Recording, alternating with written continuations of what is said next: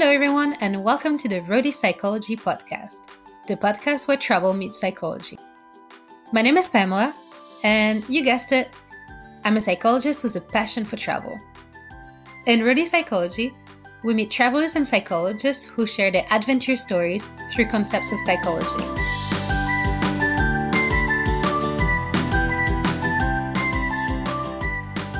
Today's episode is a little bit different. It's a bit more spontaneous, more intimate, more raw. In these bonus episodes, I share moments of my life as a traveler and a psychologist. Welcome to Once Upon a Moment.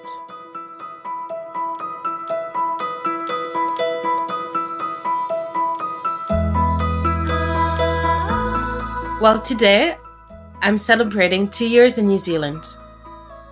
Two crazy, amazing, sweet years. But also six complicated and difficult past months. Six months where I feel like I kind of lost myself. So today I'm going to share with you four letters four letters that I wrote to myself. The first one just before I left for New Zealand. The second one after a year in New Zealand. The third one is a random letter that I wrote at a time where I really felt good here in New Zealand.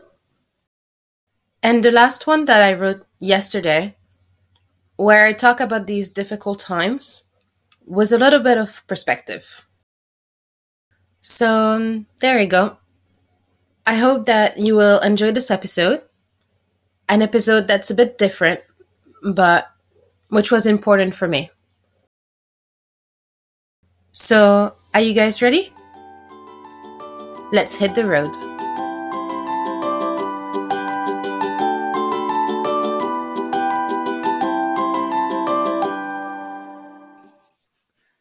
It has now been six months since I've started getting ready for this long trip. Two months that I've started my goodbyes. One month that the stress is rising. One week that I've been packing my bags.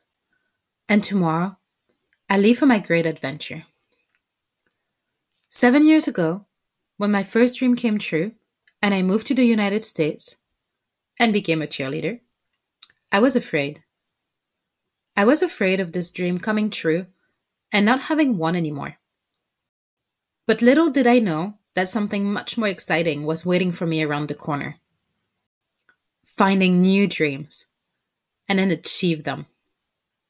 In seven years, I moved to the Bahamas, wrote a thesis that I loved, became a psychologist, got my first job, managed to keep at least one of my cacti alive, traveled again and again. In seven years, I've seen my little sister grow up, and we have developed an amazing relationship. I have strengthened my past friendships, and I've met new people who have become my friends as well. Some acquaintances have become really close friends too. I've been able to share my travel experiences through web, where I've met so many great people. I was able to live my passion for travel with my lifelong best friend in many countries. I cherished my relationship with my parents. I had my little coda. I became an aunt to a beautiful little flower. I loved and I was loved. In seven years, I've learned that I still have a lot to learn. I've learned to accept my failures and to overcome them. And I've also learned to trust life, because in the end, everything will be okay. I learned to forgive, but most of all, I learned to say thank you, and that happiness is found in the little things in life. I learned to know myself, to accept myself, to love myself. I also learned that you can be your own sunshine, and that it is beautiful to feel good about yourself. I learned to live and to feel free.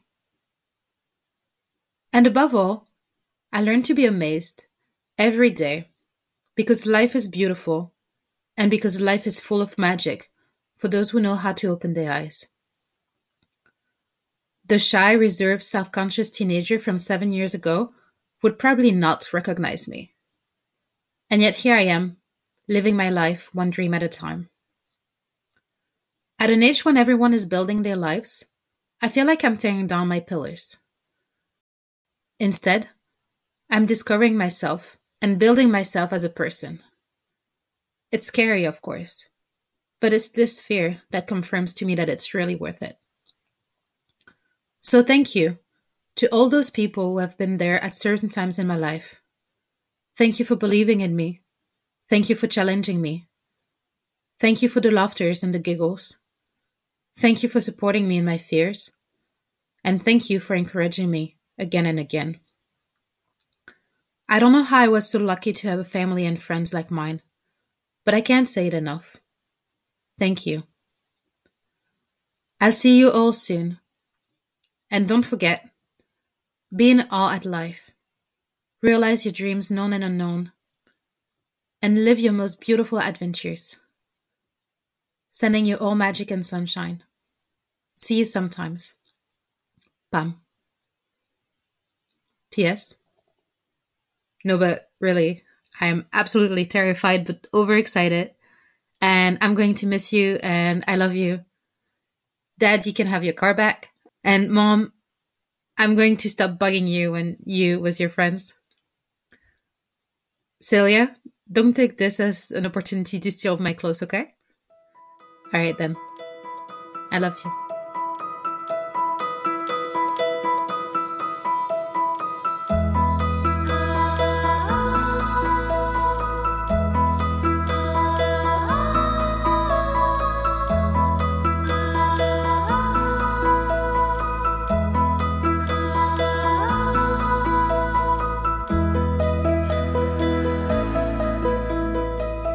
Follow your dreams.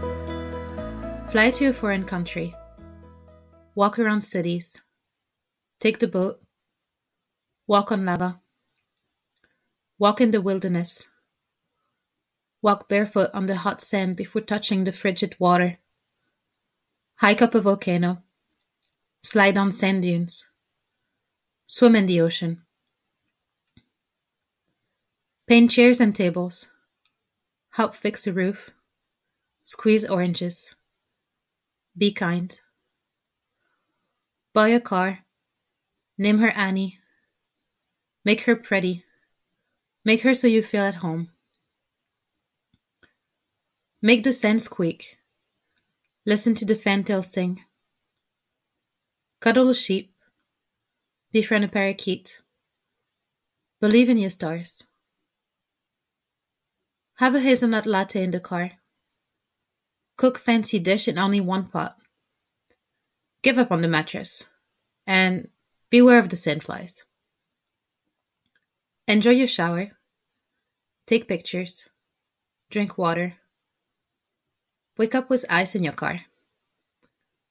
Rearrange all your things over and over. Thank life. Make bracelets. Write letters. Draw in your diary. Go up shopping. That Carl is a prick. Cuddle an alpaca. Kayak with fur seals. Don't go too close to sea lions. Cuddle huskies and cats. Swim with dolphins. Feel the magic. Drive up in the dark only to wake up in amazement by what surrounds you. Stop in random towns. Talk to strangers. Sail in a volcano. Make water taxi bookings. Prune kiwi fruit trees. Make coffee. Wash dishes. Live with passion. Live in awe. Listen to the waves crashing. Breathe in the ocean air. Feel the sand between your toes. Cuddle with the person you love. Laugh until your tummy aches. Share thoughts about the most random things. Sing very loudly. Fall asleep in each other's arms. Jump from a waterfall. Swing in a canyon. Challenge yourself. Do things that you're scared to do. Don't slide down icy slopes.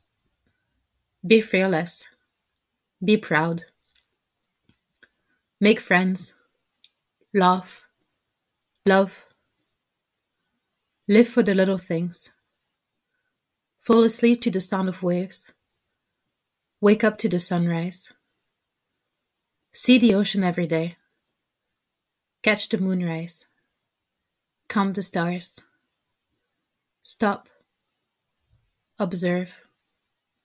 Breathe. Live. And so the adventure continues.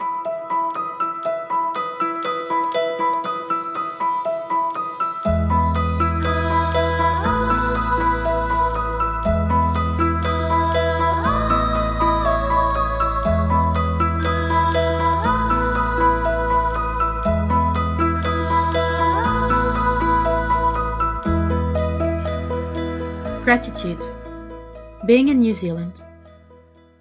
Still not realizing that I get to stay an extra nine months in this country. Thankful for the beautiful people I've met on the way and for the strangers that became friends. Thankful for the moments we spent together. Thankful for every single day that I get to live this amazing life. Awe. To marvel at the daily sweets that we too often take for granted waking up to the sound of the birds singing at 5 a.m., enjoying the warmth of the sun on your skin, running on your favorite beach and feeling the sand under your feet, watching the changing colors of the water, being on the water, taking the time to stop and observe the world for just a moment, thinking that this cloud is pretty cool, watching the sunset and the moonrise. Watching the stars, breathing in the sea air, falling asleep next to the person you love, enjoying the beauty of New Zealand day after day, to be amazed every day and to think that this world is beautiful. Freedom. The freedom to keep traveling around this beautiful country. The freedom to go to the mountains or to the beach, the freedom to go on beautiful hikes, but also the freedom to hug my friends, to go out for a drink, the freedom to just be. Happiness. That overwhelming feeling I get every morning. The slight feeling of floating through the day. To let yourself be touched by each sensation that life offers you, whether it's good or not to live in spontaneity, to let yourself be surprised, to be your own friend, slip into the currents of life, to marvel at its magic. Thank you, sweet, beautiful, and crazy life.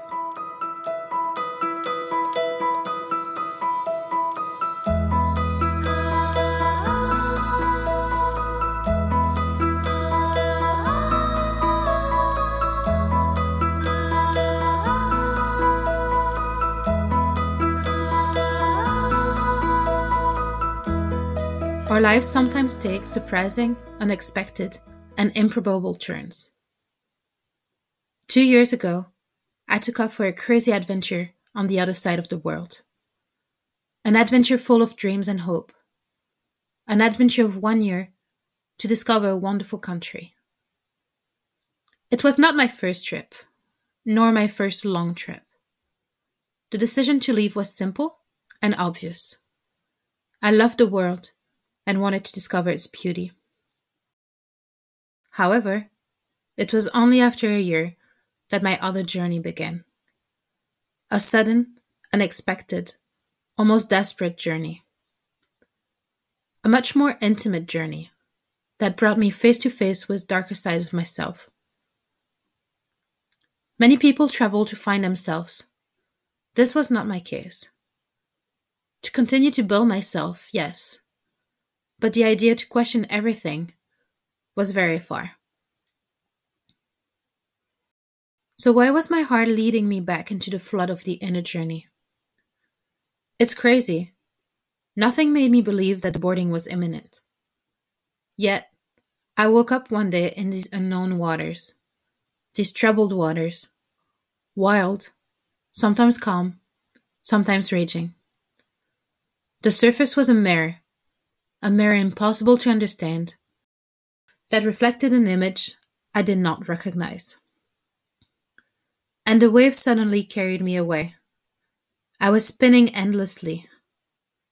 I thought I would come to the surface, only to get lost again in this whirlpool. What was happening? I had no reference points. Nothing made sense anymore. From one day to the next, and for no reason, I went from the smiling, optimistic, and always happy girl to the sad and anxious one. I felt this sudden change deep inside me. I was losing my pups, my magic. Without them, I was lost. I was no longer me. Love, wonder, hope. These are the things that make me me. I was determined to find them. There was no way I was going to let the waves of sadness and anxiety wash over me. Yet, the more I fought the current, the more I lost myself. I found myself in the middle of this strong and disorderly torrent. But who did I think I was? What right did I have to feel this way? Objectively, everything was fine. So why? What's the big deal? You know, the worst part is that I was perfectly aware of what was going on. Everything was going very fast, but everything was also in slow motion. I could see everything, but I couldn't understand anything. It was confusing. I saw the me that I liked to be being carried away by the waves, and I tried in vain to hold on to it, to cling to it. And then I let go. I don't think I gave up, no. But I let go because it was too difficult, too painful to hold on to this image that was becoming more and more blurred and at odds with what I was feeling. So the flood started again. Letting go of this person was also accepting to no longer control what was happening to me. A torrent of emotions overwhelmed me. But I was done fighting. I let myself be carried away. Anger, sadness, and anxiety took turns being in charge, and I led them. These emotions drove the boat, sometimes with determination, sometimes with gentleness. They led me to many questions.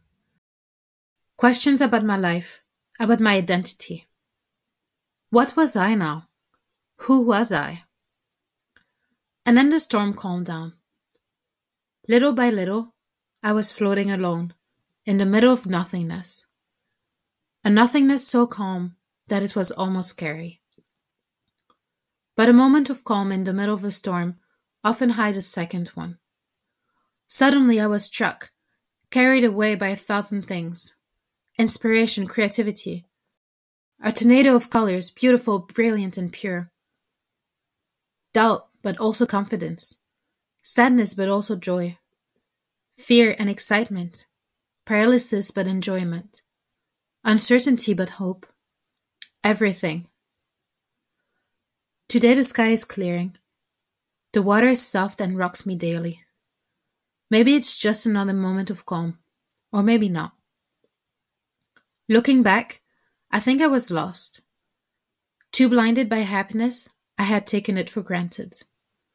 I had lost my sense of direction and was no longer in touch with what I was feeling. Today, beyond simply accepting my emotions, I welcome them and invite them to express themselves, whatever they are. I validate them, and I don't tell them that they don't have the right to be here. I take my own hand and I look up to be in awe again at all that surrounds me. I have found fear, anxiety, sadness, anger, confusion, but I also found forgiveness, compassion, and gratitude. And there, in the distance, I see them coming back to me. My peps, my magic.